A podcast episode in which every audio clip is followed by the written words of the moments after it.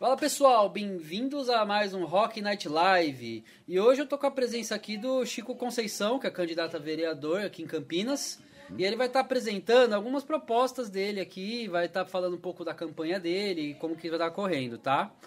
Agora, antes de mais nada, dá um alô pro pessoal, Chico. Oi, pessoal. Boa noite, Chico Conceição. É muito bom estar num canal de rock, porque eu sou um roqueiro. então, gosto muito de rock, gosto de música, adoro jazz, blues e essa esse convite que o Robson me fez, eu estou lisonjeado. É muito, muito bom, bom participar e poder passar esse tempo aqui trocando essas nossas ideias e contribuindo com Campinas. É isso daí. E então, ó, eu fiz também convite a outros candidatos a vereador, só para falar, porque o programa está uma maneira imparcial, querendo melhorar a cidade. E para melhorar a cidade, a gente tem que ouvir todas as propostas, né? Então, sendo assim, a gente tem convite. Quem quiser também, se tiver algum candidato que está assistindo, quiser aqui participar, pode sentar, pode vir aqui na mesa que a gente vai, vai fazer um debatezinho aqui. Perfeito. Vamos fazer o debate. Agora, antes de mais nada, eu vou falar do nosso Apoia-se, né? O Felipe hoje ele não está aqui, né? Porque o Felipe tem que trabalhar, mas o mas ele quer, ele quer viver só do programa. Então vai, põe no apoia-se aí, vamos ajudar o Felipe. uh, agora vamos falar também da Twitch, né? A gente tá, nós transmitimos no YouTube e na Twitch TV. A Twitch eu dou preferência para todo mundo assistir, porque a Twitch é uma super plataforma legal de streaming. Ela funciona muito melhor que outras plataformas. E eu faço multistream porque não tem jeito, você, você não consegue fugir do YouTube. Mas a Twitch eu já tenho de forma monetizada e você pode me ajudar na Twitch. É você se inscrevendo no canal. Se você tiver uma conta Amazon Prime, você pode se inscrever no canal aqui com o seu Prime e você vai estar ajudando nós a crescer aqui o canal, ajudando financeiramente, inclusive. Uh, se você também pode mandar bits, a partir de 100 bits você pode mandar, que é a moeda da Twitch. Essa moeda é repassada pra gente também. E quem tiver pergunta depois pode mandar aí no chat da Twitch, que o chat da Twitch é mais funcional do que o do YouTube. Então vamos já começar esse bate-papo. Vamos lá, Chico. Agora fala de você. Fala. Ah, vamos quem saber quem é, quem é o Chico Conceição. Ó, eu nasci em Campinas. Bom, muito bom. nasci em Campinas e até aos 18, 20 anos eu morei em Campinas, dei uma pequena fugida por um ano no Rio de Janeiro, né? Ah, ficou no Rio? É, o Rio de Janeiro, mas eu nasci em Campinas, no, no bairro do Bosque. Ah, Depois ah, fui morar na Ponte Preta. Da Ponte Preta Normalmente, assim, famílias que têm poucos recursos, uhum. quando chega no limite do aluguel, a gente uhum. muda um pouco mais para periferias. É, a gente vai indo cada vez mais longe, né? E, e alguns pontos marcantes de minha vida é isso, que estudando, de passei um bom tempo viajando entre Swift e São Bernardo todo dia, tomando dois Swift, ônibus. Né? Então, às vezes, eu que agora estou em campanha, as pessoas perguntam, Chico, você é aqui desse bairro? Fala, olha, eu não sou desse bairro, mas eu entendo, eu tenho a sensibilidade que as pessoas moram, que moram nas periferias. Não, é claro, né? Então, é importante isso. Não, é, é muito importante, uhum. porque eu acho assim, a pessoa que mora na periferia é a pessoa que mais necessita da presença do Estado lá, né? Essas pessoas, elas têm pouca presença. Na verdade, assim, o vereador ele teria que ser uma ponte da pessoa com o Estado, né? Uma Exato. ponte democrática, um representante deles que está lá eh, ajudando a gerir. A, a gerir Exatamente. E um pouquinho mais da minha vida, não, pode, Aí pode nós continuar. vamos chegar nessa parte, né? Não, pode continuar. Eu, eu tenho quatro filhos. Hum, quatro né? filhos? Quatro filhos. O mais velho tem, é o Mark, que tem 45 anos. Olha! tem Julian, de 43. Tem Serena, de 41 anos.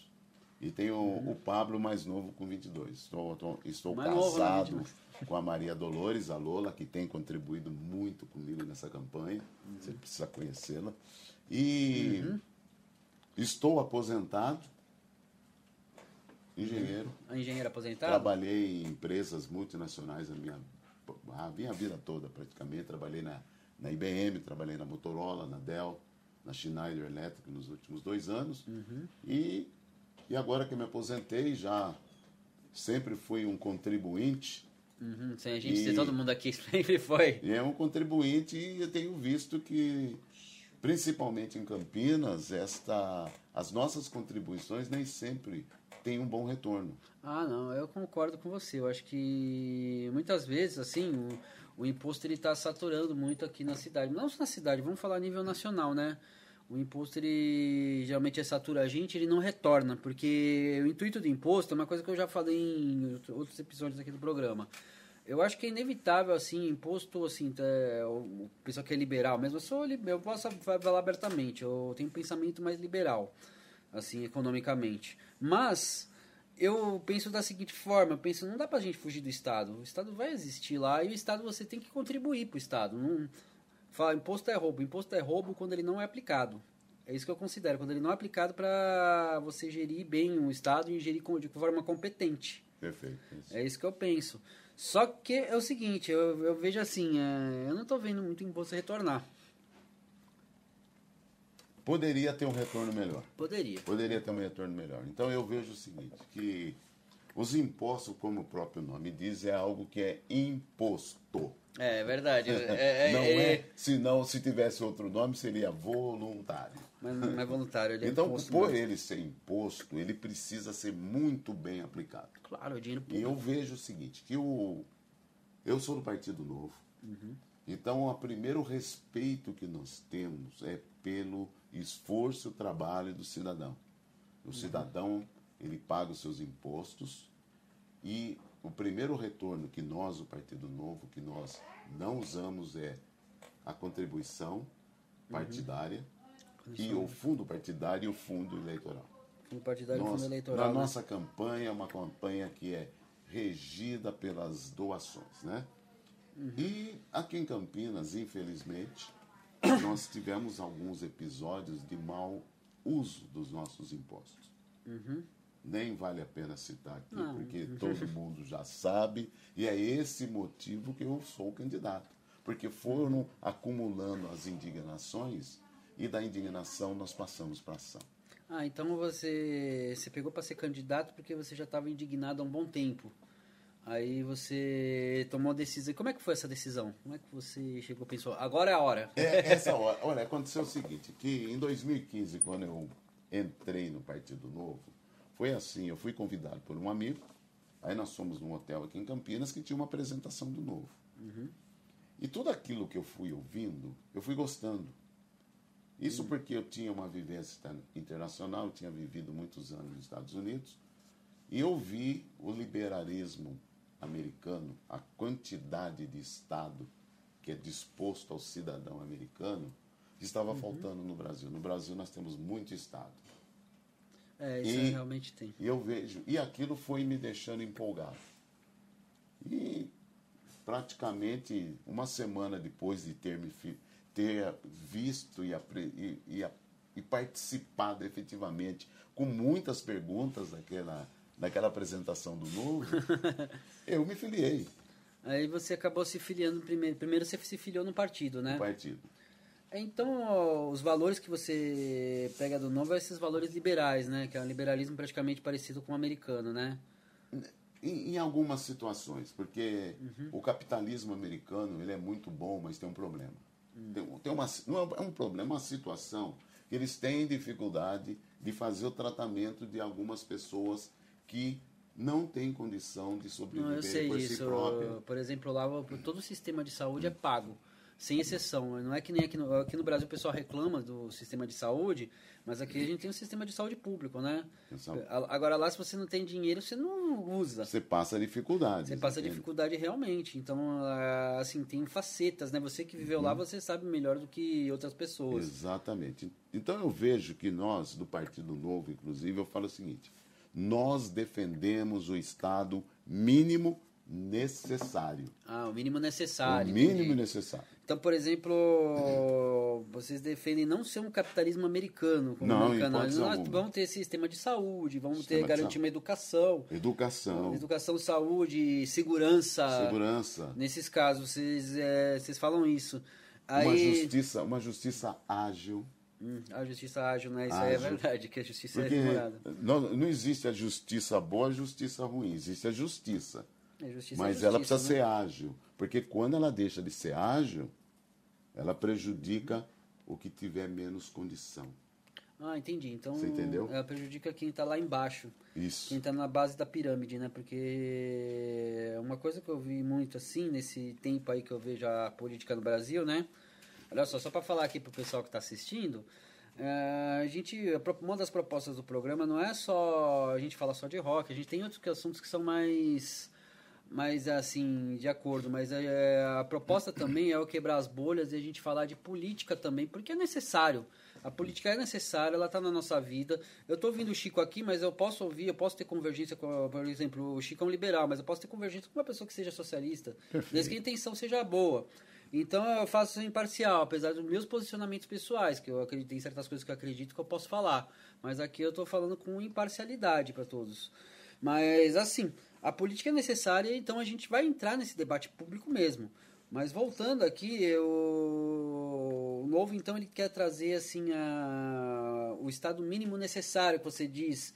E nesse mínimo necessário estava falando de saúde, educação, como é que funciona isso, Chico? Só para a gente pegar esse assunto e Então, esticar mais. Então, Robson, eu tenho três. Dentro do Estado mínimo, a, a primordial, a importante, que inclusive é o motivo que nós estamos aqui, é a educação. Educação, né? A educação é imprescindível. Uhum. Então nós temos que ter a melhor educação.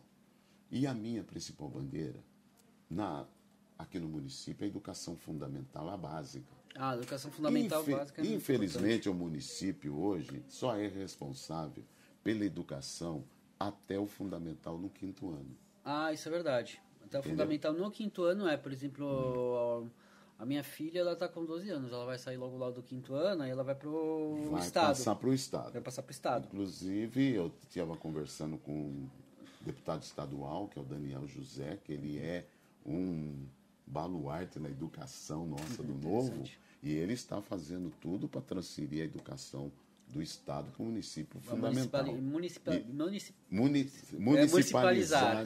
né. Então, voltando à educação, hoje, é o seguinte: a criança precisa ter toda a atenção na educação desde os seus dois anos de idade. E isso, e por que, que tem que ser isso? Porque existe um trio que a gente fala, é mãe, creche e trabalho. É verdade. Se, nó- se o município, dentro desse estado mínimo necessário, que nós estamos falando agora, não prover um, uma creche com segurança, com vaga suficiente para as mães, já começa a dar um problema concordo. familiar, falta do trabalho. É a falta do trabalho, a mãe não consegue sustentar a criança. Não, con- gera- não consegue gera- gera participar desigualdade do social. orçamento familiar. É. Entendeu? Você pode ver que a desigualdade social ela é gerada a partir desse Desse esses- momento desses que a mãe não consegue deixar. E, e às vezes, quando deixa a criança na, na creche, são só por quatro horas. Quatro horas, né? Só. Um, um pai, uma mãe, um pai que precisa trabalhar, precisa ter as suas crianças com segurança num, pre- num período integral. Ah, concordo. Isso aí. Você já percebeu a segurança que isso transmite tanto para a criança, sabendo que tem um Estado, que nesse momento podemos até chamar o Estado babá. Ah, estado babá, né? Um tempo que eu nunca escutei. Você sabe que isso acontece nos Estados Unidos, né? Estados o tempo Unidos tem todo. isso daí, né? Porque a a criança entra às oito e meia na escola e Ah, sai é, às mas quatro. lá, por exemplo, o Reg School, né, que É. eles chamam lá, é, é, é- é período integral, ele não é assim, por exemplo, os pais deixam a- o adolescente, até o adolescente, Adolescente, deixa o inclusive. adolescente na escola de manhã e ele sai só no final da tarde no final- noite. Por isso que tem aquele filme que é o famoso 9 to 5, das 9 às 5, que os pais, as mães podem fazer o trabalho, participar do orçamento familiar, porque eles têm a tranquilidade que o Estado está assegurando de que eles estão protegidos em casa. E se eles não tiverem, e se encontrar uma criança na rua nesse período escolar, Uhum. o pai arca com as consequências legais. Não, ele, é- ele arca mesmo. Isso. Lá, lá nos Estados Unidos ele arca, né? Agora tem um, um fato que nós precisamos falar também, é o seguinte. Aqui em Campinas faltam 7 mil vagas para creches. Isso, é um problema. Porque falta, a falta de 7 mil vagas é 7 mil empregos, né, também. Vamos falar que é 7 mil empregos. Não, não são, são muito mais do que É 7 muito mil. mais, cara. né? Se você contar dois pais, são 14 mil empregos. É, e sem contar o seguinte, você, se você pegar um número rasteiro aqui na nossa matemática, uma creche com 350 crianças, são 20 novas creches. Sim, é que não verdade. precisam ser construídas. Elas podem fazer algo que nós do Novo defendemos, que é o voucher. Ah, o voucher. Você sabe que Como é que Camp- funciona esse Você voucher? sabe que em Campinas, cada aluno da, do, do ensino municipal consumiu 12 mil reais por ano? Consome. Ele Esses dados, aluno, né? esses dados eu obtive hoje fresquinho. É No 12 mil por site ano Meu. Município, 12 mil. Ou mil reais por criança por mês. Mil reais E se você considerar oito meses, oito meses de tamanho efetivo, essa criança custa em torno de 1.500 reais por mês. Então, esse dinheiro, ao invés de construir uma.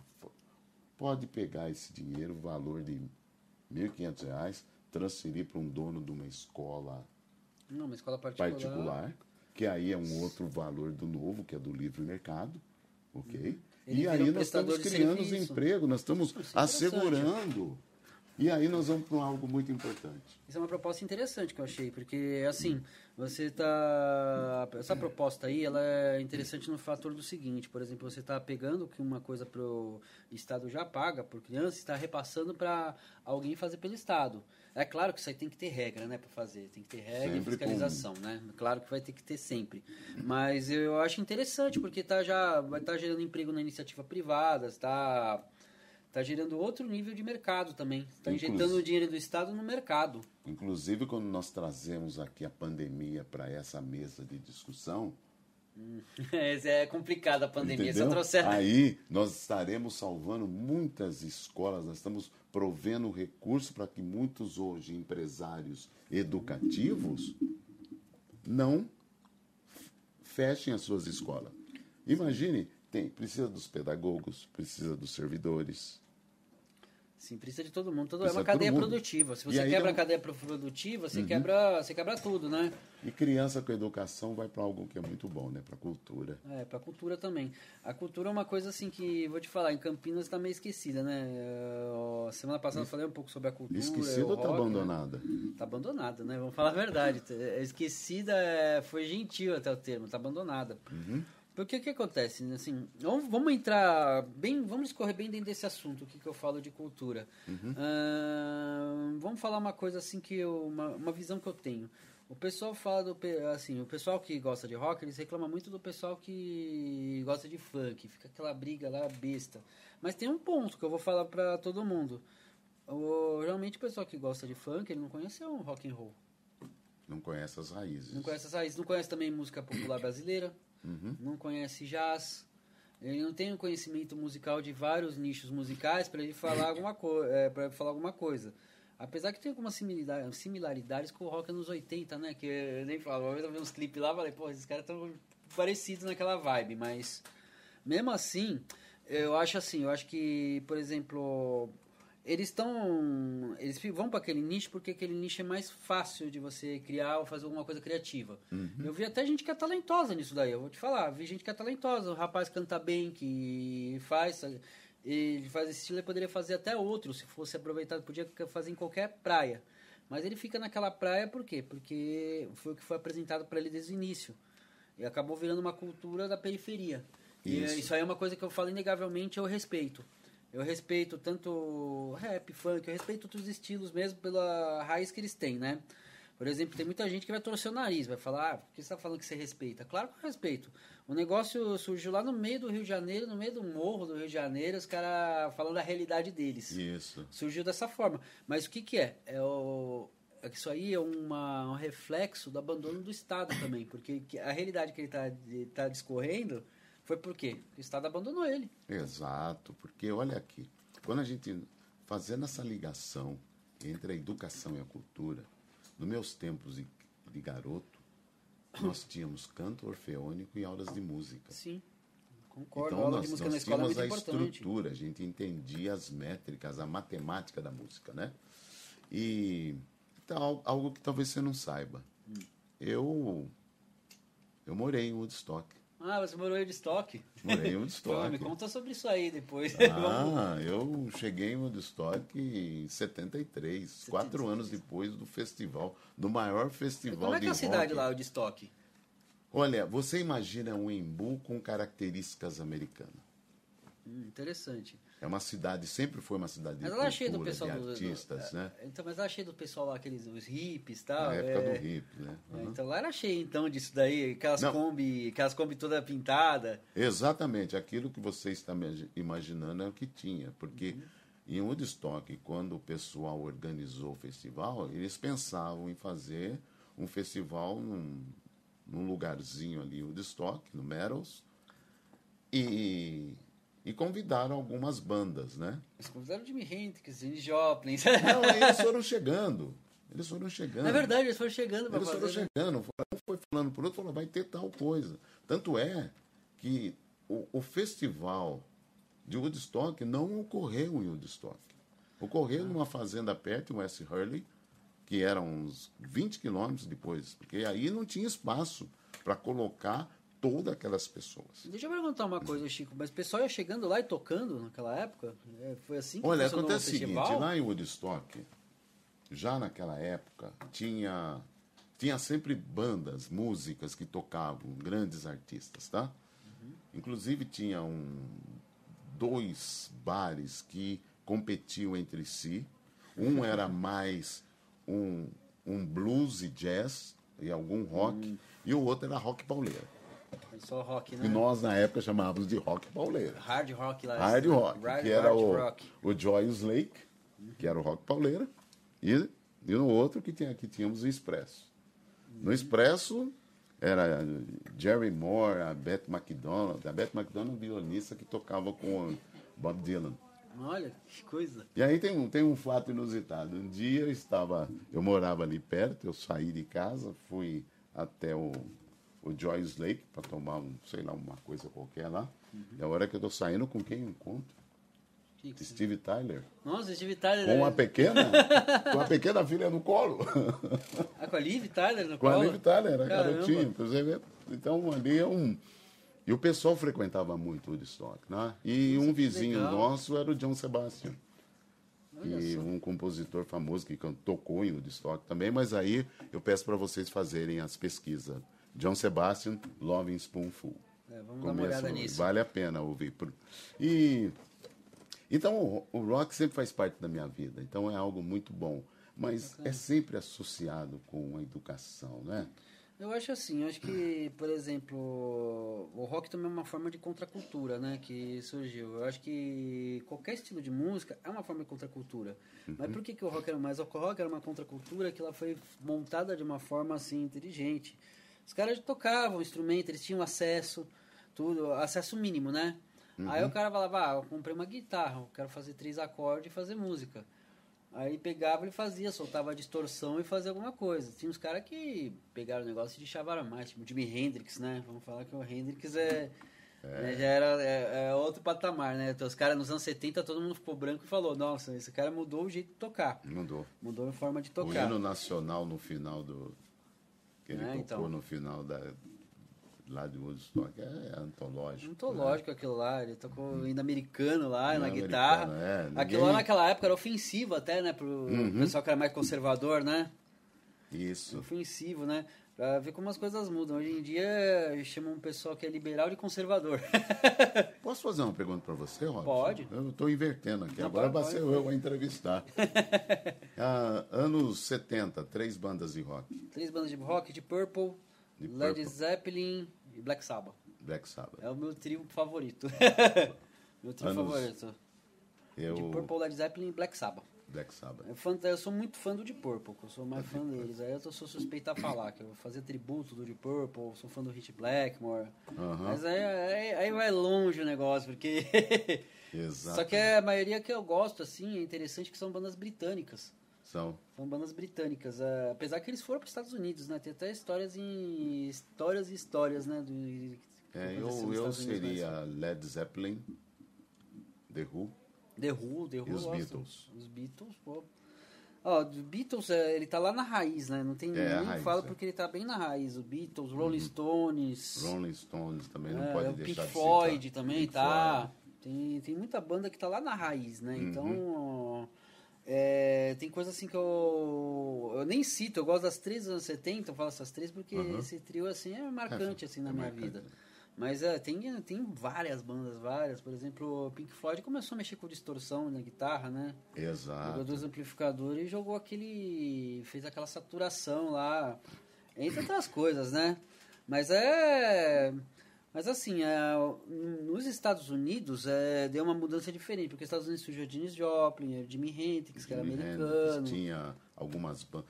Uma coisa que era diferente no, no rock americano, com inglês, eram os vocais. Ah, os vocais, os vocais eram mais graves. Os vocais eram, tinha o America, e um que eu adoro é o Crosby, Still, Nash Young.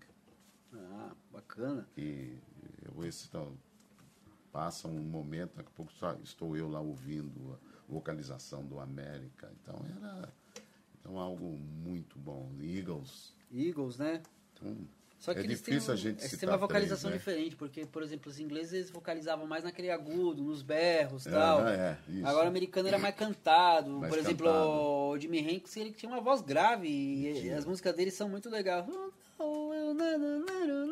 É, ele, É, tem mais tem mais coisas assim. Mas o, por exemplo, Led Zeppelin já é aquela mais, coisa mais gritada. Um, né? Já é uma coisa mais assim. Uhum. Apesar que eu não sou cantor, né? Eu tô falando aqui, mas assim, mas é, tem uma peculiaridade, né? Então, Exato. ele tinha também a voz da Janis Joplin, né? Que é americana, que é uma voz assim que é um timbre assim inconfundível. Não, não- você não Ela- vê voz igual. é, a James Joplin, ela veio do blues, né? Ela veio do blues, né? Ela Uma veio raiz do blues. blues. Apesar, o Jimi Hendrix também veio numa raiz blues. É, tem- é porque o, o rock e o blues, e aí teve muita, uma mistura já entrando, recebendo um pouco da, da cultura do country, né? Uhum. Algumas bandas se deram muito bem. É o, nossa, eu tô ficando velho, que tem algumas coisas que eu esqueço. Não se preocupa, também esqueço. Não se preocupa com isso. O Marshall Tucker, não sei se você já ouviu Já a ouvi banda. falar Marshall Tucker. Ele tem umas, uns solos de guitarra que você que é, adora guitarrista, é o- você precisa dar uma. Eu vou dar uma olhada. dar uma Marshall Tucker, acompanhada. né? Aliás, nós podemos só conversar sobre isso durante um bom tempo. né, Ah, dá. Mas vamos voltar para Vamos voltar para política, né? Porque a gente já saiu, já saiu do foco. Ô, Gente, tem alguma pergunta ou ainda não? Não? Então tá bom. Uhum. Bom, vamos voltar aqui. Então a gente estava falando anteriormente sobre educação, né? Porque Isso. eu acho que é, realmente eu concordo com você. Isso é uma convergência que temos, que educação ela é importante na raiz da coisa, porque uma pessoa que não tem educação, ela não vai conhecer, não vai conhecer cultura, né? Não vai conhecer cultura, vai ser muito difícil. E não negando, né, que, por exemplo, das culturas, as culturas urbanas, tudo, que surgiram do nada, da- mesmo com a, com a falta do Estado e a falta da educação dentro, não, vou excluir elas, porque elas surgiram daí, né, essa criatividade surge em qualquer lugar, mas é, quanto menor o acesso, menor o conhecimento e menor a produção, né? Isso, exato. Porque quando a gente fala de cultura, nós não podemos simplesmente pensar em música. Não, é, Nós não, temos é que várias pensar na coisas, música, literatura, teatro, O literatura. teatro, a dança e a escola é a célula máter dessas, dessas ramificações da cultura, né? Uhum, não, então, concordo. eh, imagine, com, às vezes não, hoje as escolas começam a reduzir o vocabulário das crianças. É possível escrever um livro com vocabulário reduzido? Então, Transmitir uma ideia? Ou como tem um amigos meus que fala viajar na maionese? Ou É, então. como é que você vai transmitir um sonho que você tem que acaba virando uma literatura para criar um personagem se você não tiver uma boa base cultural, uma boa base escolar?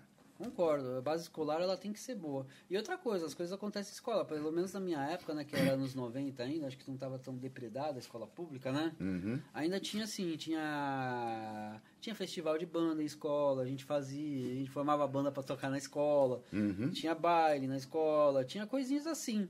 Hoje em dia eu não vejo mais isso acontecer. Eu acho que a escola está meio abandonada nesse sentido aí, que o pessoal quer mais é fugir dela do que É, tá perdendo. tá, ficar dentro. Eu fico até imaginando como escrever uma bela música se você não tiver a riqueza de um de um dicionário para buscar as palavras. É, exatamente. E, e além disso, como é que você vai criar uma melodia se você não tem o conhecimento para melódico para criar?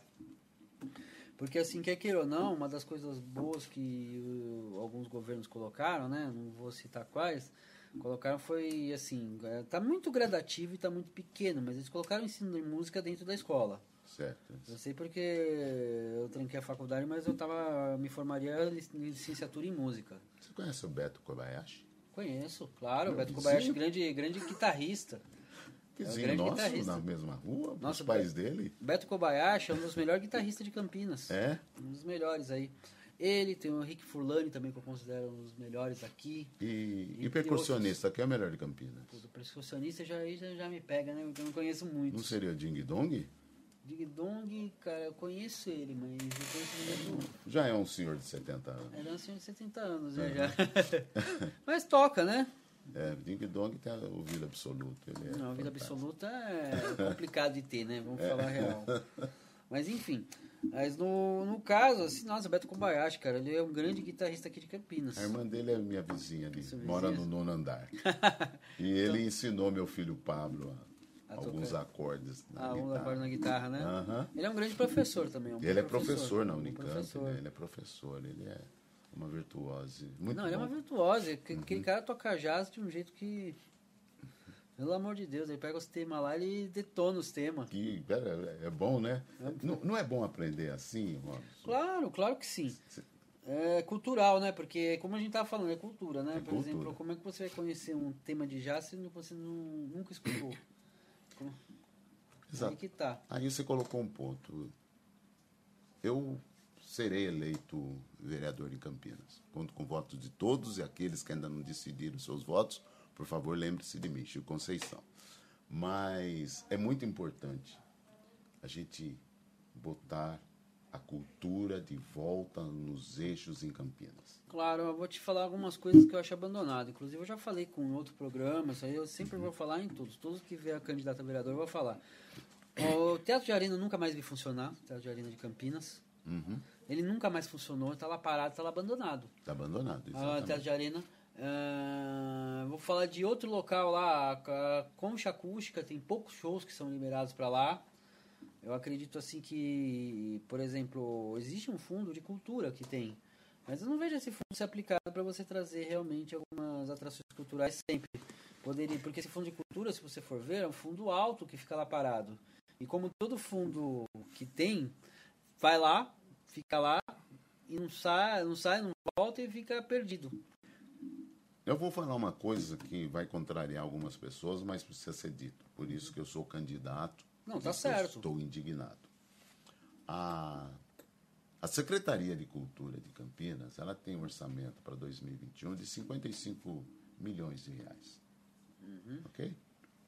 E 80% do orçamento é para pagar salário.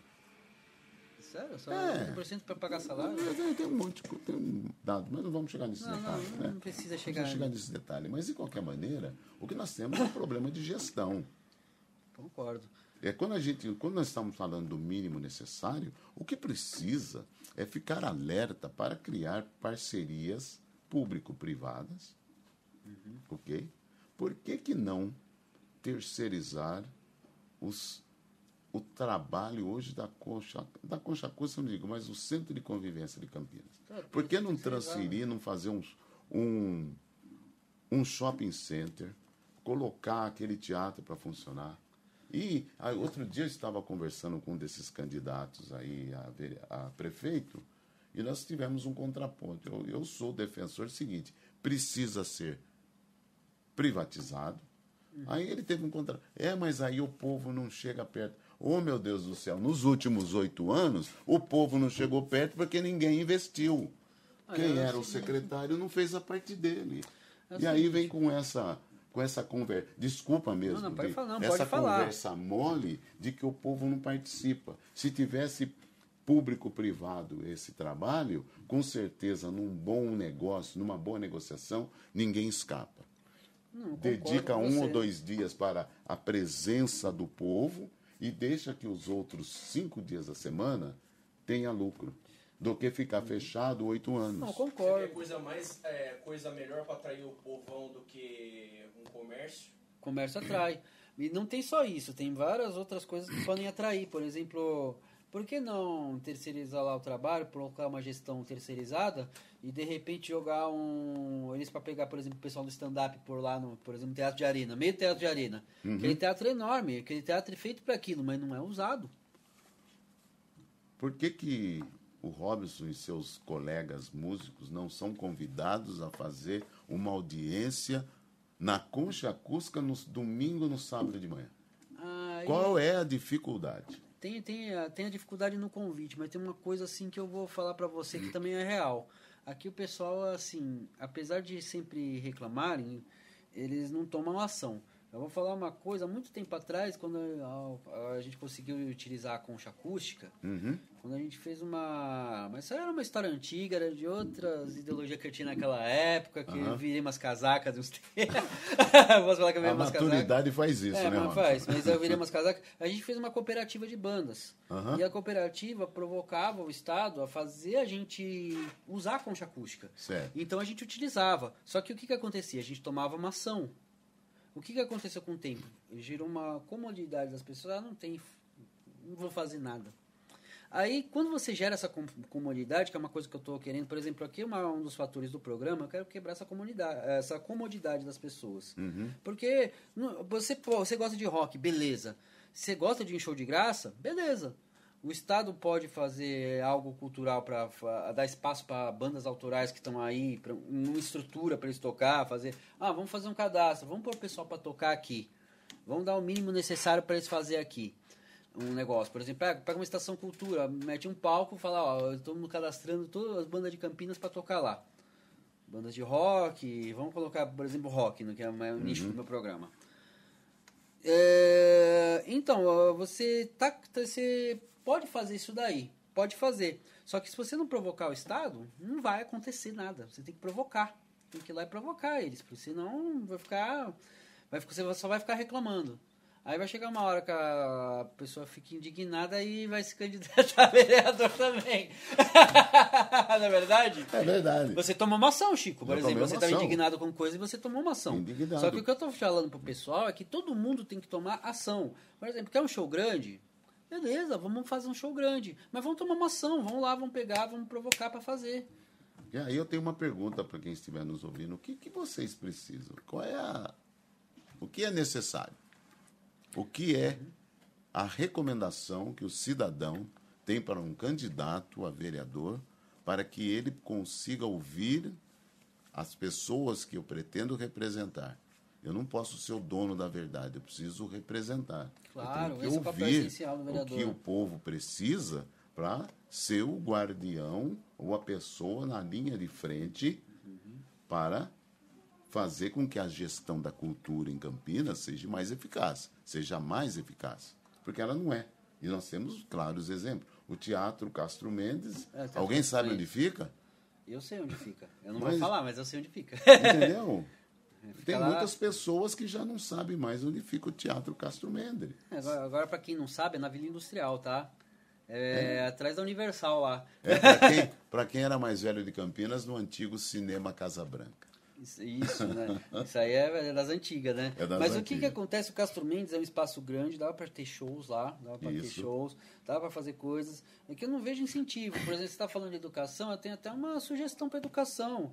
É desenvolver um incentivo para o pessoal formar banda e tocar tudo. Como é que você faz esse incentivo? Você abre, por exemplo, pega um Castro Mendes que está lá parado e fala assim, ó, a gente vai fazer um festival de escola, de banda de escola. Manda material para os alunos, todo mundo se cadastra. O aluno que quiser tocar, vai lá tocar com a banda dele, quem estiver na escola. Exato. Você começa a gerar cultura, fomento a cultura. Fomenta a cultura. Lá, o Castro Mendes tem estrutura para fazer um show.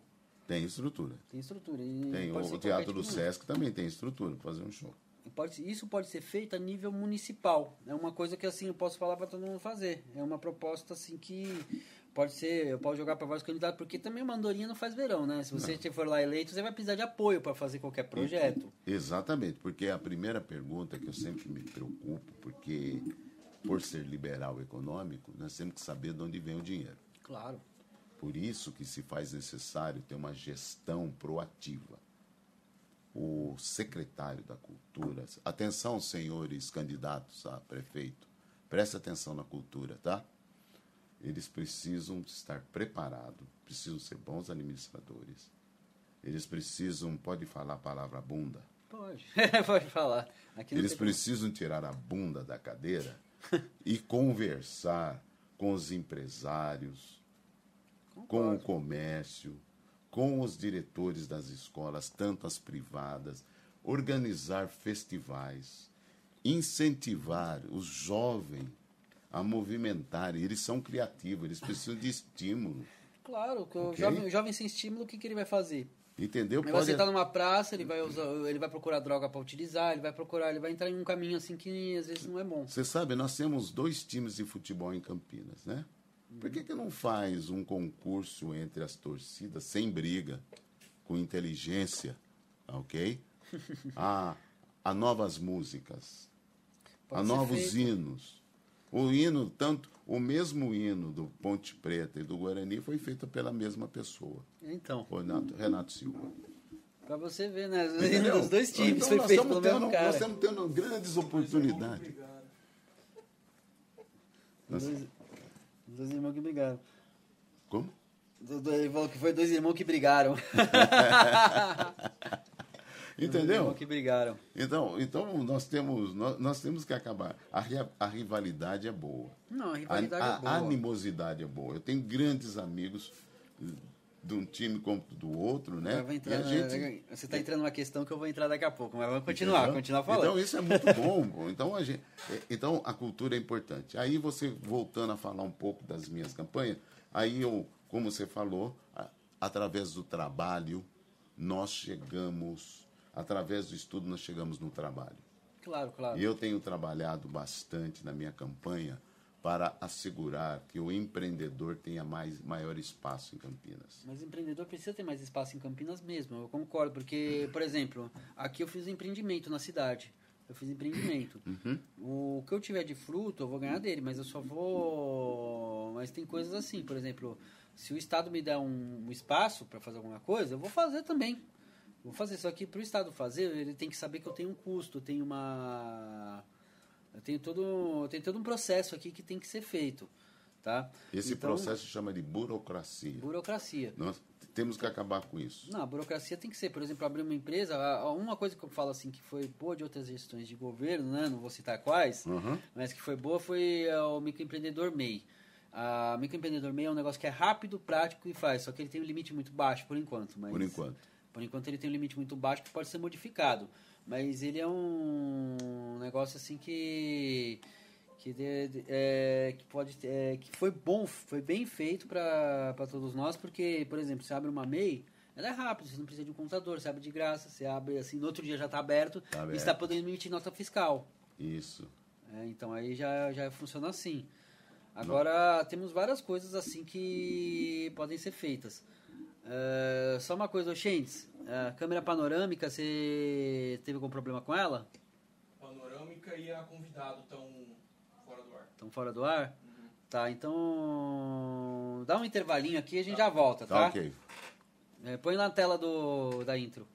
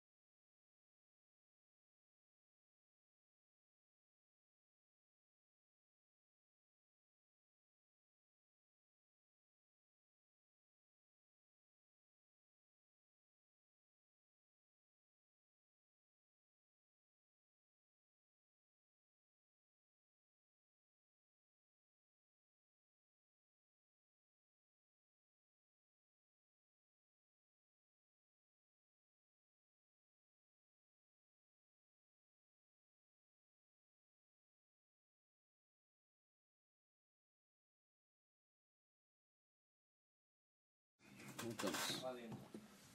Bom, depois de alguns problemas técnicos, nós estamos de volta aqui para continuar o papo. Chico, a gente tava falando de rixa de Ponte Preta e Guarani, mas nisso eu vou, vou entrar numa outra coisa atual, que é um assunto assim que a gente fala muito, que é sobre a polarização política que a gente sofre nesses anos todos, né? É o derby. O derby, derby político, né? Aham. É, então, eu- tenho uma posição sobre isso que é meio peculiar. Eu acho assim que quanto mais esse racha durar, pior vai ficar as coisas. Acho que a gente, não- a gente tem que fazer um debate público, sabe? Um debate é você passar a ideia e ter pergunta e resposta, chegar num consenso. Isso é democracia.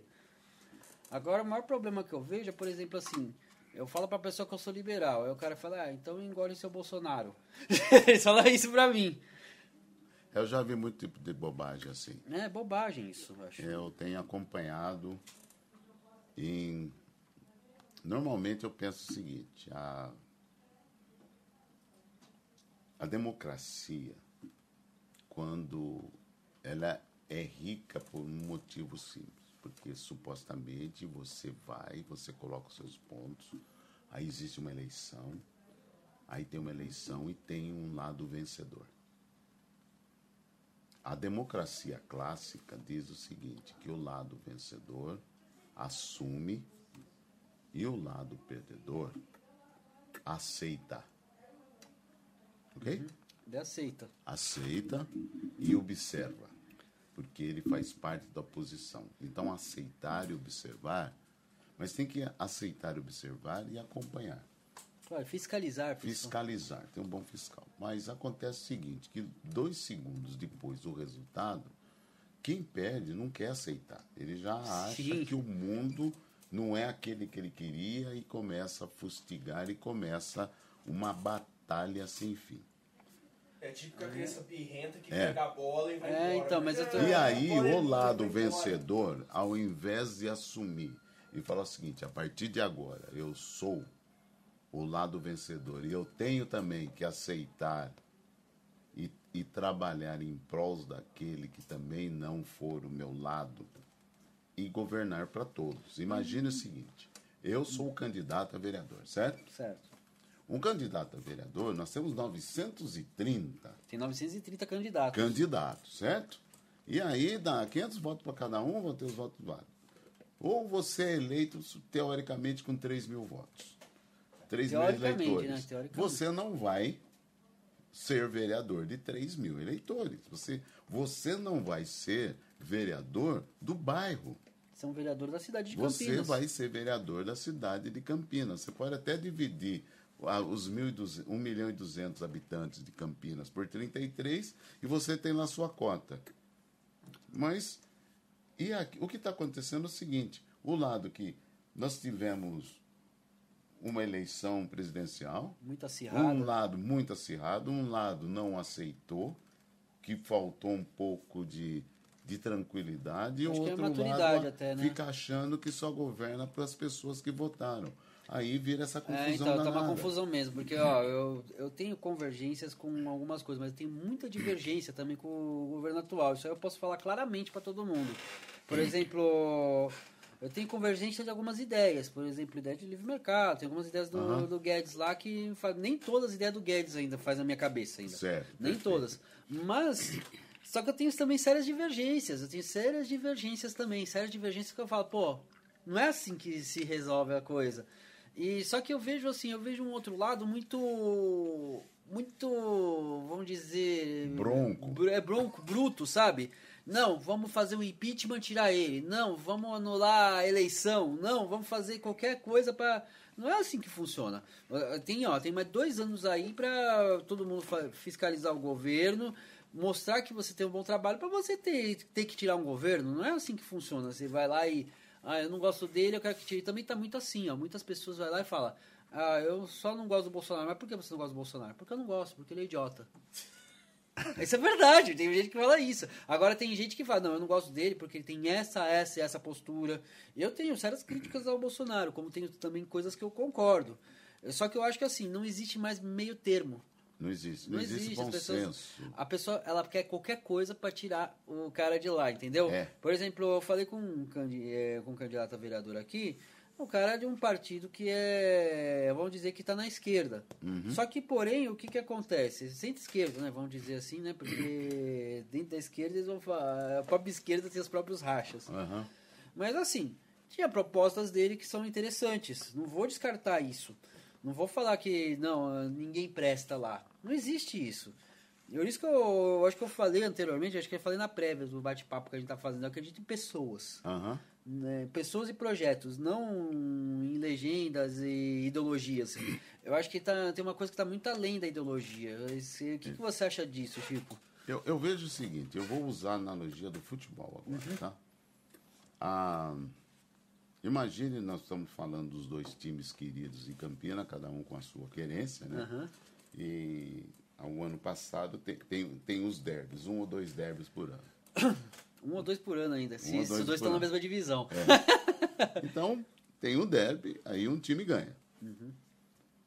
Então, aquele time que perdeu, a única coisa que lhe resta fazer é o seguinte: no próximo derby, eu vou me preparar e quando nós entrarmos em campo, nós vamos jogar para ganhar. Claro. E o time que ganhou, ele vai fazer o seguinte: olha, eu ganhei esse, mas eu vou manter o meu preparo para ver se eu mantenho a vitória no próximo jogo. Na democracia deveria acontecer a mesma coisa. Mas não acontece. Não está acontecendo, meu Deus do céu. É, Nós é, temos que- bolha, sabe o que, é isso? É chamadas bolhas. isso. São chamadas bolhas. É, você conhece esse conceito das bolhas, né? Exato, Por exemplo, eu faço esse programa para quebrar bolhas. Certo. Por que eu quebro bolhas? Porque, por exemplo, eu tenho umas, umas outras propostas assim dentro do programa que eu acho que eu não cheguei a falar para você. Mas, por exemplo, aqui, tô conversando hoje, a gente tá falando sobre política. Certo. É um assunto à parte do rock and roll e tal, mas tem que ser falado. Eu acho que tem que ter debate público sobre isso. Perfeito. Mas eu também vou trazer, por exemplo, um dia uma pessoa do rap aqui para trocar ideia. Vamos ver qual que é do cara, vamos conversar com ele, vamos ver o que, que o cara fala sobre o que, Se que ele acha de mim, o que eu acho sobre dele. política. É, então, a gente pode ter até um assunto sobre política, a gente pode Ok. convergência, divergência. Vou trazer um cara também que é do funk. Uhum. Então, o que que é? Às vezes a gente tá dentro de uma bolha, assim, por exemplo, principalmente, vamos falar do pessoal assim do rock, tá dentro de uma bolha. Ah, eu odeio funk. Mas você conhece alguém que faz o funk? Você sabe o que, que o cara faz? Você sabe se o cara conhece o que, que é rock? Você sabe se o cara não conhece? Aí que tá o fato. Então, eu acho que assim, as pessoas elas estão muito presas naquele, por exemplo, uma coisa, eu vim de São Paulo, né? Que eu, eu moro em Campinas desde 97. Mas eu vim de São Paulo. E lá tinha uma coisa que era Corinthians e Palmeiras. Aham. ficam naquele negócio, Corinthians e Palmeiras acirrado. E antigamente era até mais saudável, porque, por exemplo, o Corinthians ganhava e você tirava um sarro. É, vocês perderam tal. Ah, vocês vão te pegar na próxima. Hoje em dia não, não, vocês, ah, vocês perderam, o cara pega um pau, vai pra cima do você e quer te bater. É isso que tá É acontecendo. errado, é isso que é o que está acontecendo com o futebol, está acontecendo na política. Exatamente. Entendeu? Então, o que precisa nesse momento é parar de fazer provocações. Sim, eu concordo. Eu, eu vejo o seguinte, que nós temos um governo que tem alguns ministros que são bons, outros são neutros, como em qualquer governo, Sim. mas o presidente está perdendo o pé. Ah, eu, eu acho assim, acho que ele, Ele, fala ele muito, é agride demais. desnecessariamente. É, ele é muito 880. Isso é uma É. coisa que eu considero nele, é 880. Ou ele tá lá e fala assim, não, não, ou ele é 80. Apesar que ele é um cara também muito popular, né? É, Vamos dizer que é até. Eu, eu vejo que o é- seguinte, que entre o 8 e 80 existem 72 oportunidades Concordo, inteiras, concordo. ok? Então, nós temos que passar por essas, por essas nuances, por esses caminhos, e conversando, Ter e convergência. convergência. Na- Não Olha, você- o único jeito da gente quebrar esse, esse, esse conflito, alguém tem que deixar, tem que mudar. Eu não espero, Robson, que você mude. Não, Se eu claro. quero ver mudança em você, mudo eu.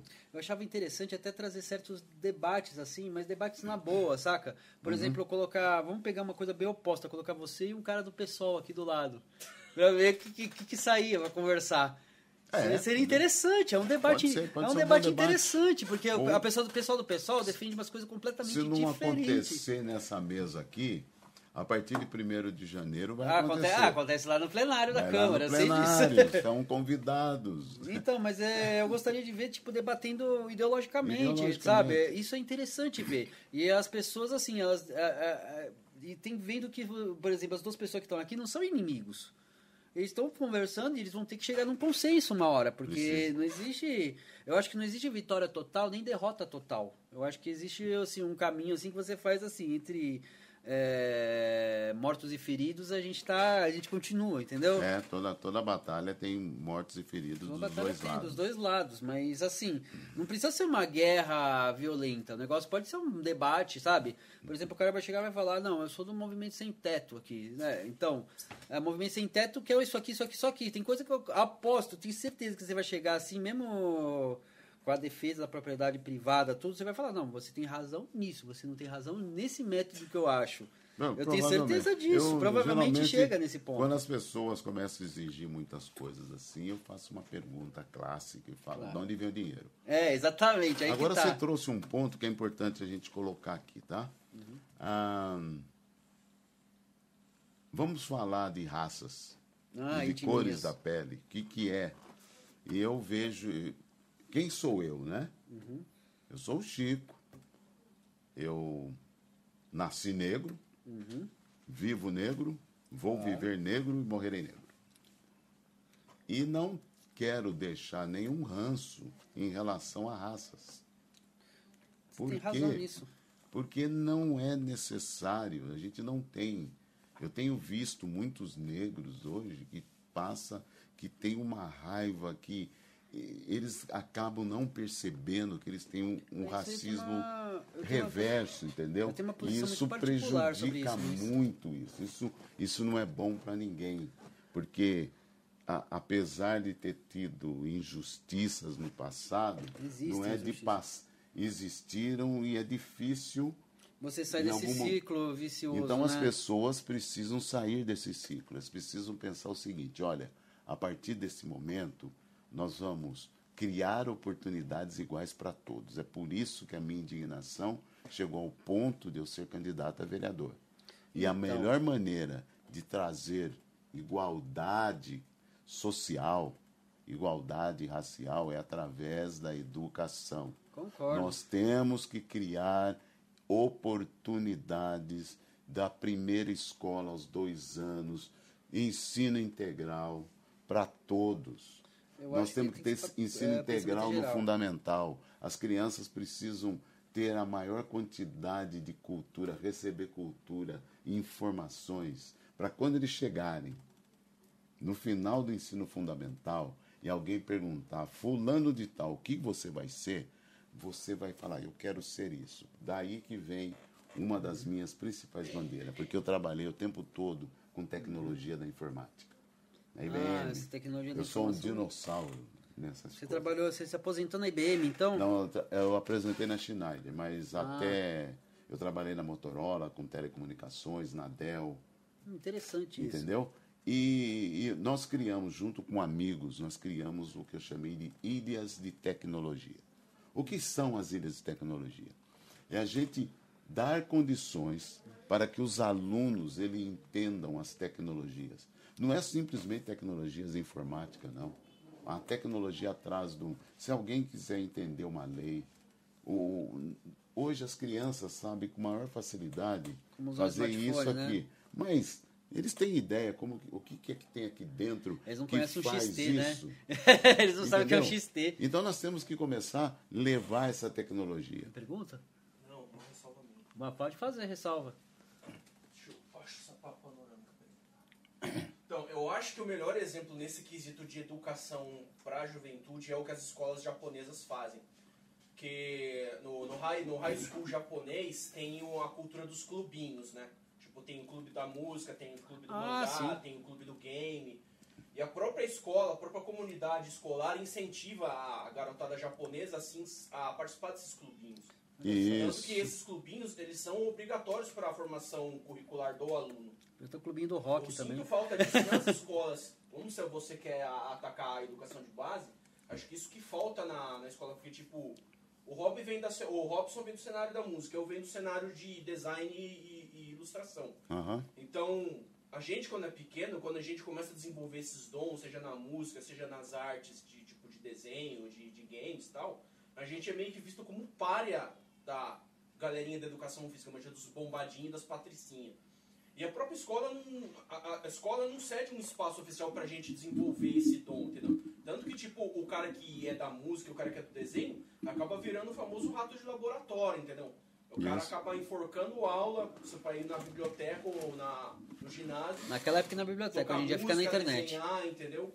Mas isso. Isso. não é uma coisa que a escola fomenta. É uma coisa que a gente mais faz de, rebe faz de rebeldia. É, mas ah, esse tipo de rebeldia não pode ser, ela tem que ser fomentada pela escola, ela tem que ser motivada. A escola tem que ser fator motivacional para que as crianças entrem nisso que você acaba de falando. Nós temos as ilhas de tecnologia, é isso. É a ilha de tecnologia para música, a ilha de tecnologia para pop, a tecnologia da informática, a ilha de tecnologia para ciências biológicas, a ilha de tecnologia interessante isso daí. para ciências jurídicas, e aí as crianças já começam a criar um, mais valores sabendo que realmente eles vão ser. Porque não existe trabalho para todo bombadinho no mundo, existe trabalho para aqueles que pensam, É, exatamente, pra quem desenvolve para quem desenvolve o raciocínio É claro lógico. que também tem o cara que é, nasce, pra, é, nasce e gosta de ser desportista, né? Mas tem espaço dele Mas também. tem um espaço dele, que inclusive tem muita reserva de, de, de mercado para o pessoal do esporte. Sim. E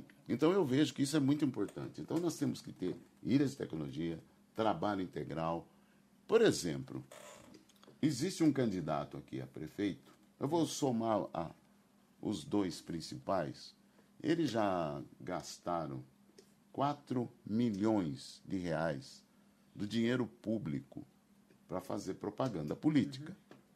Se nós colocarmos, e se nós tivéssemos transformado todos esses 4 milhões de reais em tablets para as crianças na escola? Tablet pro pessoal estudar. Isso. Eu acho que, ó, eu tenho uma posição sobre esse fundo eleitoral que pode não agradar muito muita gente. Mas a minha maior posição sobre esse fundo eleitoral é que, assim, ele, poder, ele é dinheiro público, ele deveria ser revertido em outras coisas. E outras coisas. Ele deveria ser revertido, mas na verdade ele é pa- repassado para você fazer uma propaganda política. E que o que era antigamente, né? Que era feito por doação empresarial, que eu não sei se era, se era pior. porque, assim, é, vamos falar que teve casos lá que o cara doou para quatro políticos porque o que ganhasse ele tinha alguma influência.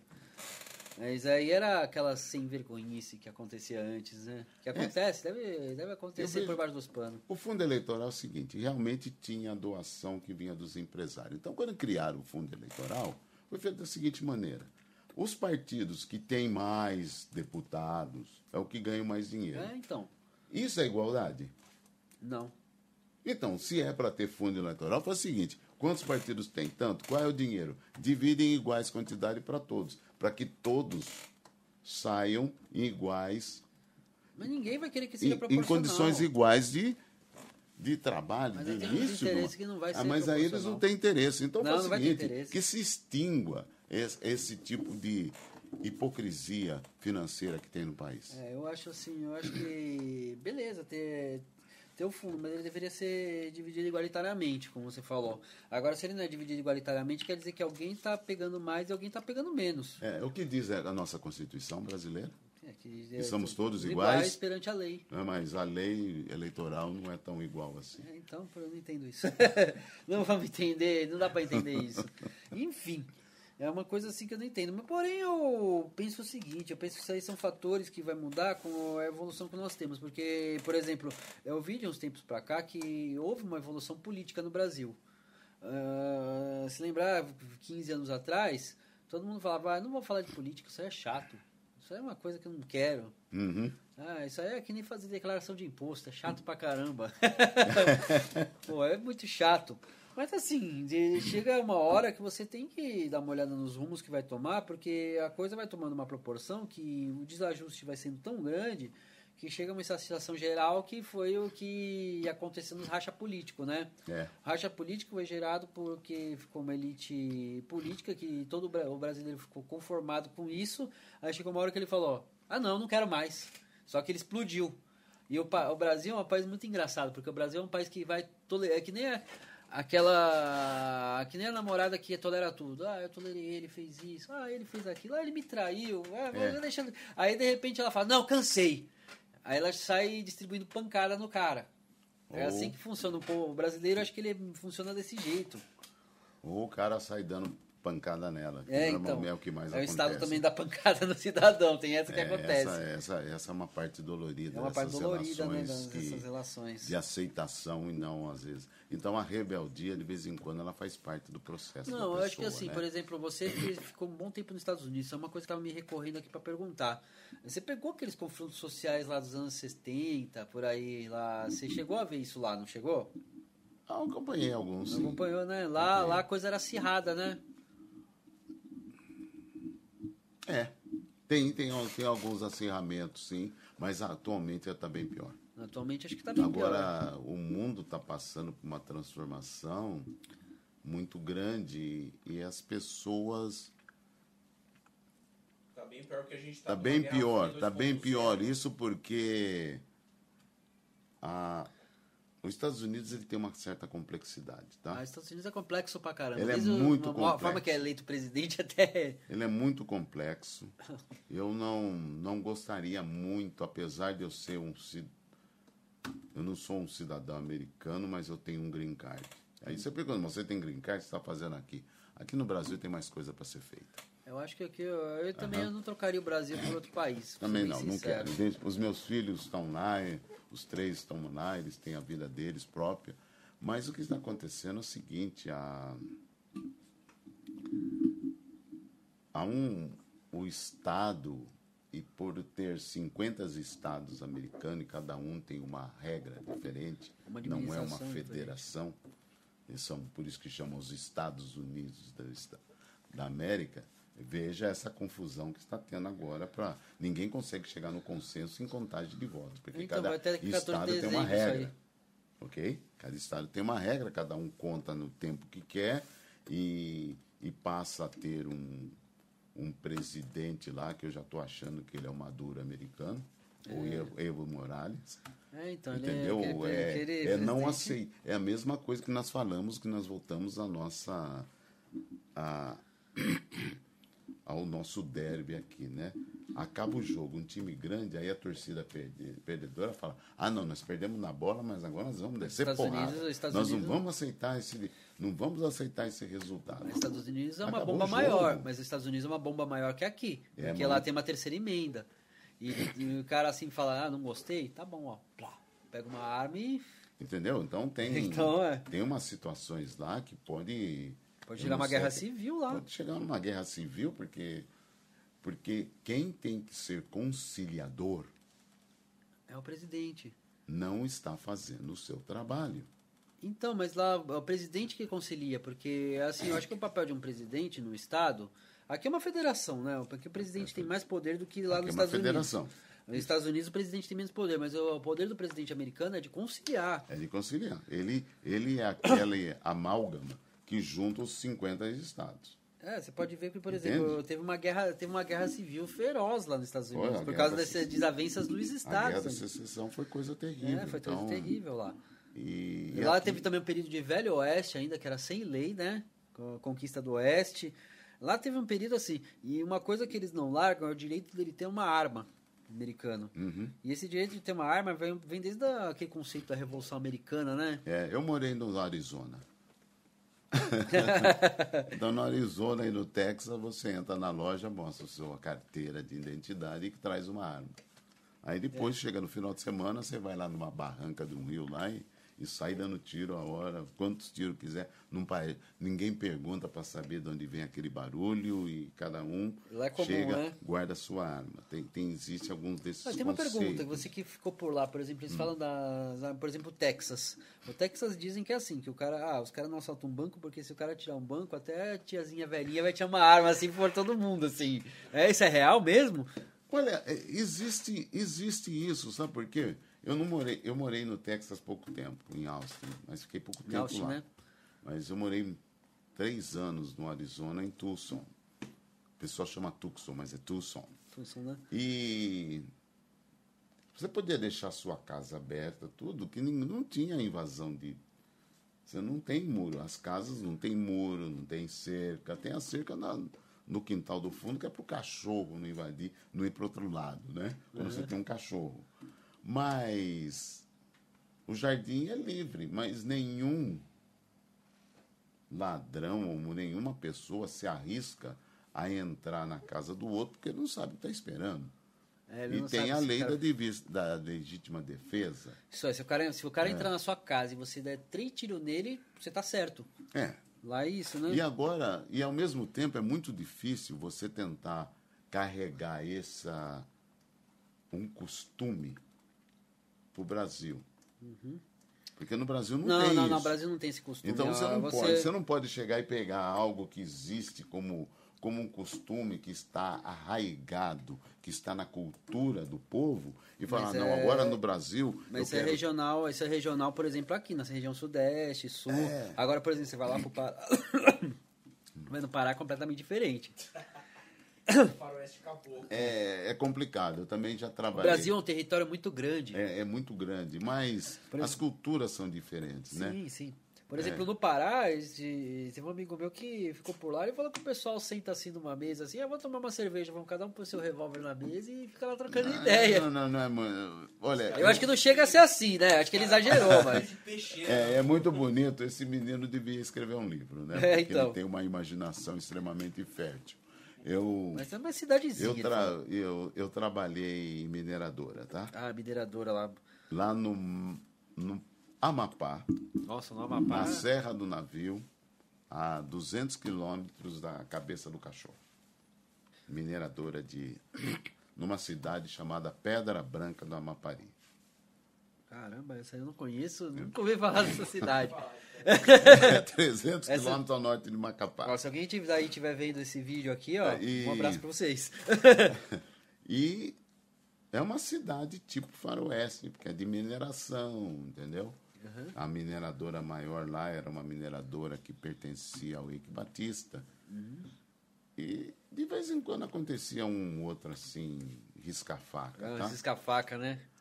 Mas era entre o pessoal lá. Mas, e, mas acontece isso. Eu também já estive, trabalhei na, na Bahia, na, em Pará também, sempre nas mineradoras. Mas o Brasil é diferente.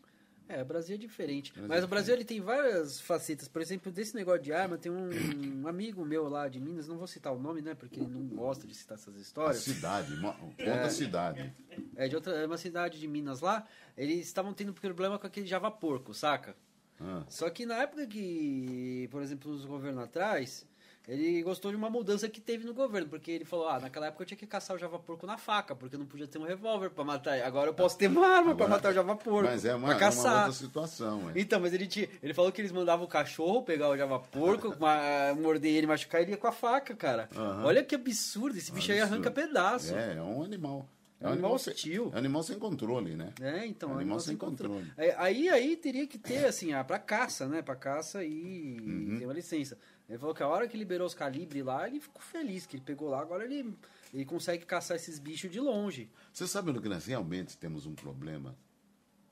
Aonde? Onde que é o problema? No Rio de Janeiro. Ah, o Rio de sim, Janeiro, é, o Rio é de uma Janeiro, terra é. sem lei, que tem todas as armas e as pessoas não respeitam. Aí é, é bem pior do que no Texas, em qualquer estado americano. Não, o Rio de Janeiro é muito É violento. não existe controle, porque o crime organizado tem o domínio da situação e hoje eu estava vendo na televisão, parece que já já foram atacados ou assassinados 28 candidatos. Desliga meu despertador.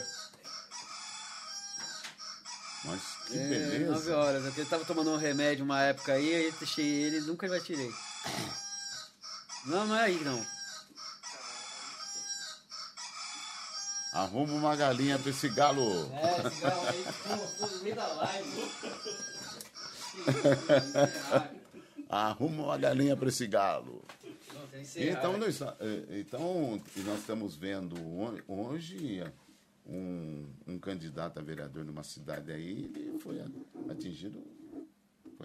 Alguém atirou nele ao vivo. Então, isso aí é complicado, porque assim, ahn, tem duas facetas disso daí, duas facetas. Uma que uma arma legal é uma arma que você tem controle. Isso. Agora, o problema daqui não é arma legal, é arma ilegal. É, é- é- essa é a realidade dura da. do- esse é o fato que a gente tem dificuldade de controlar, né? Não, a dificuldade de controlar é isso daí. A gente tem muita arma ilegal. Isso. Por exemplo, para você pegar uma arma legalmente, ela tem uma dificuldade tremenda. Você vai ter que fazer um, um porte. Uhum. Agora, se você vai comprar uma ilegal, é dois minutos que você compra. Exatamente. E hoje nós Aí temos que tá problema. crianças que andam armadas com a R15, No Rio de Janeiro, que está principalmente. num ponto mais alto e se tem uma vontade, qualquer distúrbio sem controle, ele acha que qualquer pessoa abaixo do morro é um alvo. E aí as pessoas falam em balas perdidas. Não existem balas perdidas. essa criança aí, ele, ele acaba crescendo sendo tem noção. potencialmente violento. E aí qual é a origem disso? A gente está no abandono do Estado de novo, né? Mais uma abandono da educação. Mais uma vez, porque às vezes o Estado está muito preocupado em querer atuar em todas as áreas, Robson. Eles querem atuar em todas as áreas. E não tem dinheiro, não tem tempo, não tem energia, não tem pessoas para tanto assim. Por isso que eu digo e reenfatizo: Estado mínimo necessário. É, e todo mundo sabe o que que é necessário. E o mínimo a gente sabe também. Uhum. Entende? Então é. E tem o, outro, o meu último ponto aqui que eu não falei é transporte público. O transporte público, né? Aham. Transporte, a Campinas é uma cidade que tem transporte público. Ó, o Xandes até falou: Nossa, é, é, transporte público aqui é horrível. Eu prefiro pegar mil vezes eu pego um Uber do que eu pego um Prefiro ônibus a pé, ultimamente. Prefiro voltar do centro a pé do que pegar ônibus. Eu já fiz isso várias vezes. É, então, nós temos, um, nós temos um problema sério. E eu tenho. Essa é a minha bandeira principal, porque eu vejo o seguinte: primeiro, o primeiro problema do transporte público em Campinas é gestão. Ah, é gestão. O- é... Nós temos que pensar numa maneira diferente de administrar o transporte. Alguém no passado teve uma ideia que foi brilhante, que foi a implantação das linhas do BRT. Eu lembro disso. Mas Aquela que acontece fez que a- não colocaram as pessoas. o VLT 2.0, né? É, não colocar as pessoas adequadas e preparadas e treinadas e capacitadas para fazer a administração da construção das linhas. Não, mas aquele VLT, ele foi assim, ele foi uma Não, coisa assim, a ideia era foi- boa, só que esse, eles foram mal projetados, levava do nada a lugar nenhum. Olha, Ele pegava... Posso ser sincero para você? É bobagem isso. Pura bobagem. Sabe por quê? Porque toda cidade cresce. Então, eles podiam Então ter esse aumentado, mas eles abandonam. ao lugar nenhum, ele é temporário. Eu sei disso. Eu vim, de uma cidade, eu vim de São Paulo. São Paulo tem Aham. metrô. Aquilo lá, quando tava, quando foi, eu soube que tinha isso aí, eu, quando eu cheguei já estava desativado quando eu cheguei em Campinas. Uhum. Quando eu cheguei aqui, a primeira coisa que eu perguntei, tem metrô? Não. Não tem. É, mas tinha o VLT. Eu falei, ah, mas o que, que aconteceu com o VLT? Ah, eles desativaram. Eu falei, mas por quê? Essa cidade está crescendo. VLT É, mas- por quê? Porque- O VLT era o monotrilho lá dos Simpsons. Viu? Acontece o seguinte, que o VLT, ele era deficitário. Uhum, deficitário, né? Era deficitário.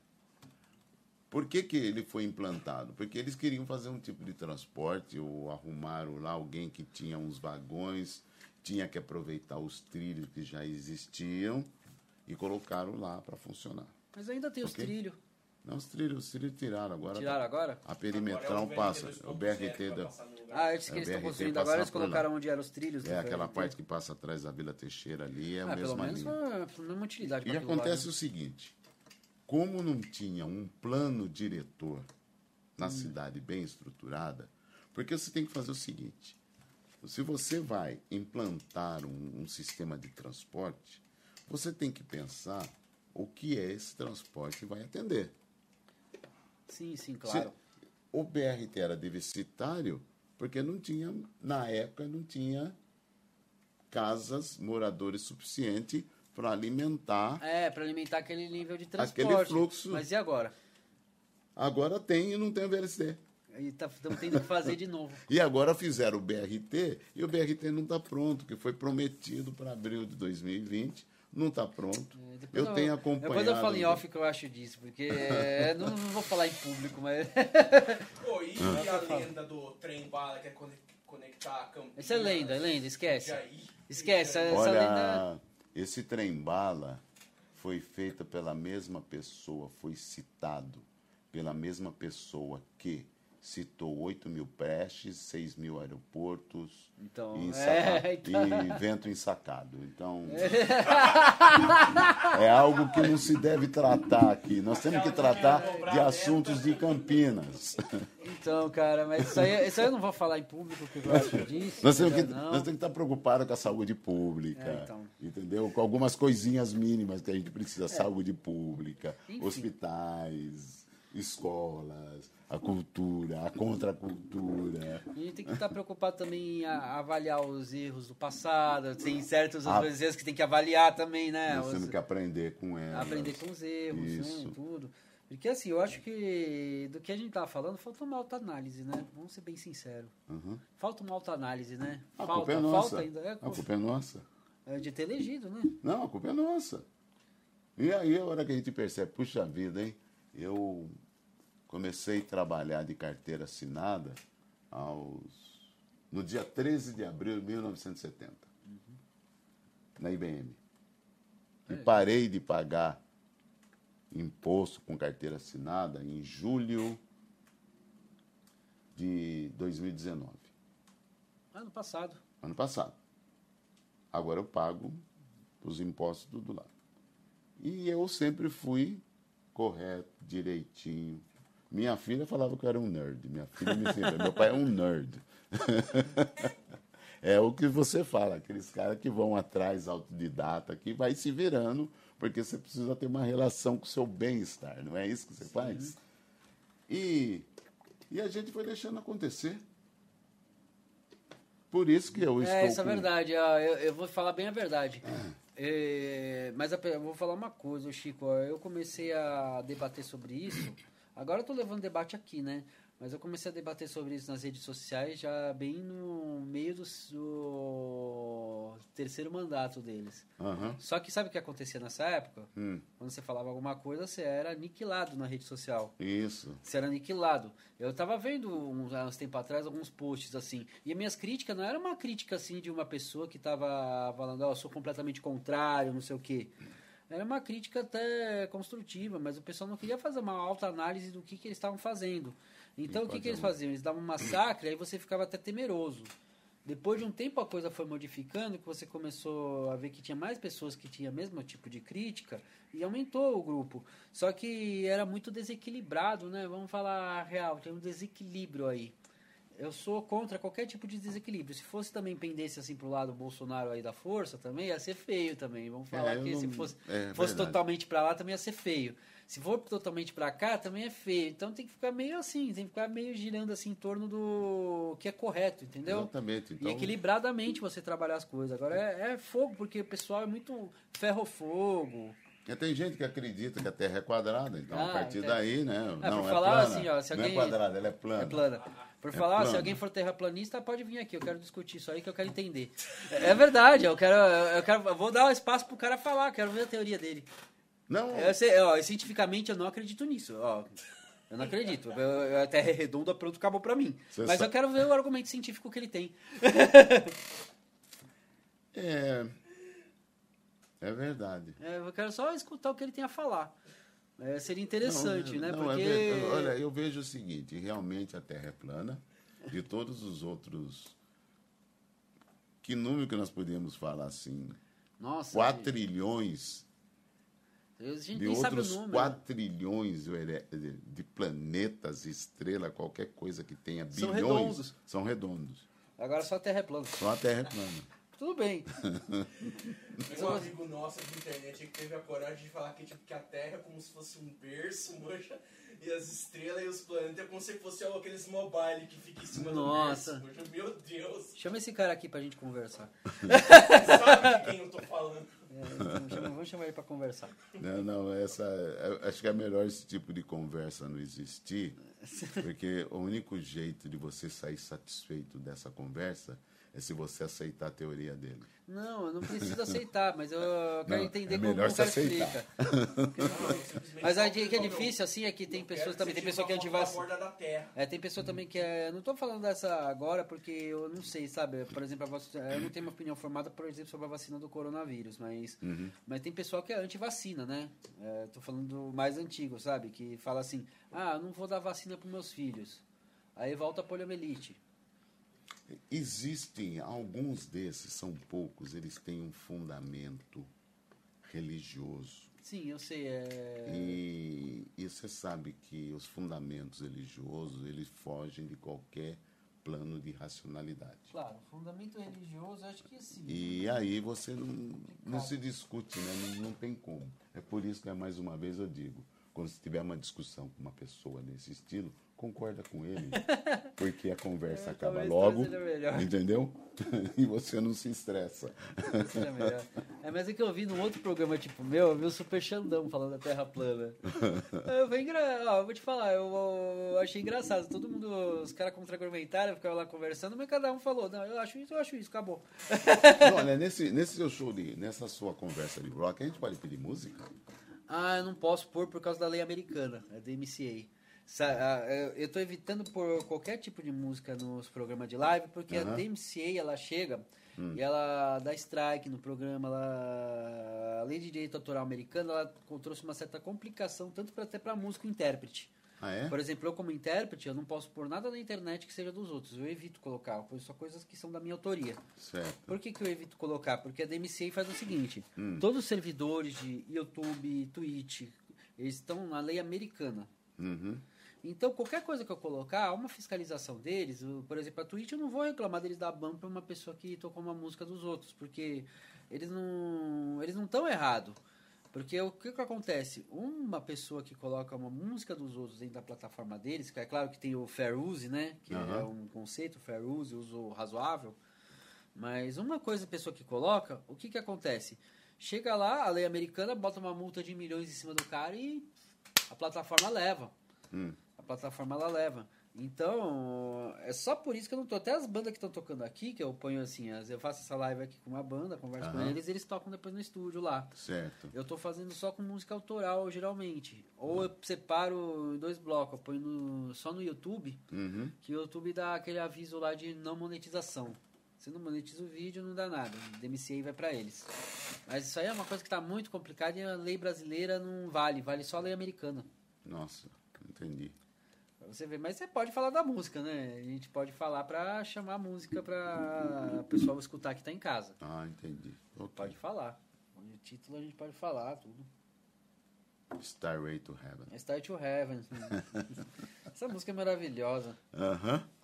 Isso é muito bom. E Nossa. uma música sua, qual que é? Olha, eu tenho mais instrumentais, mas eu tô, Uhum. eu tô gravando algumas coisas novas agora. Mas eu tenho os instrumentais que tem no Spotify. Se procurar Robson Moore, tem uma que eu peguei uma raiz meio nordeste e tal, fiz um negócio com guitarra, meio rock, meio baião, ficou legal lá, Uhum. chama Dry River, né? Uhum. E eu tenho outros instrumentais lá. Quem, que, se você quiser dar uma olhada depois, passa lá tá no Spotify, Deezer, Vou iTunes. Spotifyar, então. Como diz. Spotify, né? É, Spotifyar. que tem lá.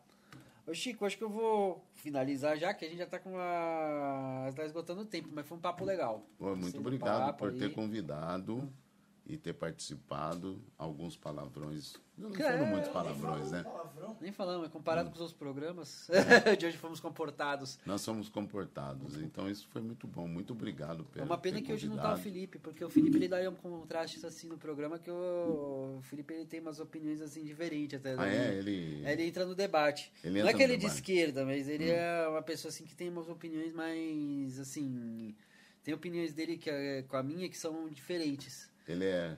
Ele é Vamos, co- co-apresentador. vamos chamá-lo de Raul Cortesano? Raul. Hã? Ele é meio Raul, assim, Não, tem ah. aquela opinião formada sobre tudo? Não, não, não, Ah, não. ok. Ele, ele tá sempre aberto de- Tá conversar. aberto. Ah, que legal. Tá sempre aberto. Só que é legal que ele tem vários pareceres, ele tem, ele tem Ah, é bom, questionamentos, né? ele é bom nisso. É bom isso. É uma pena que hoje é um dia que ele não pode estar, que ele tá ensaiando, então eu faço. Tem alguns que eu faço que, que ele sozinho. faz? Balé? Não, é.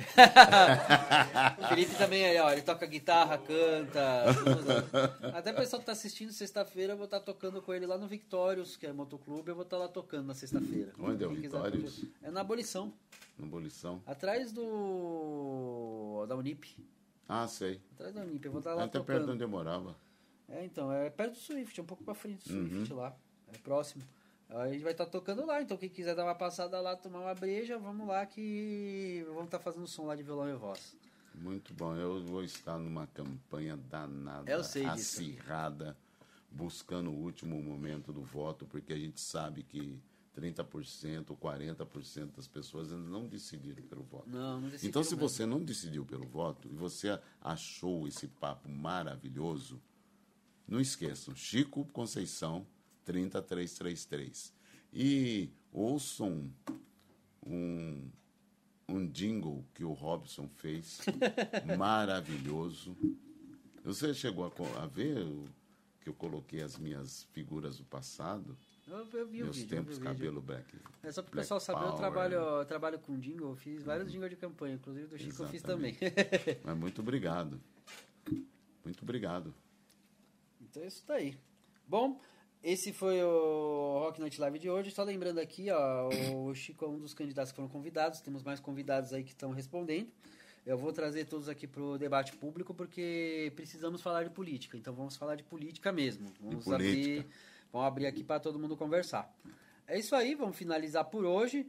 Eu agradeço a todos que estão nos acompanhando. Quem puder, se inscreve aí na Twitch. Seu subprime é importante para mim, que vai ajudar o programa a crescer. E é isso aí, gente. Valeu! Valeu, boa noite.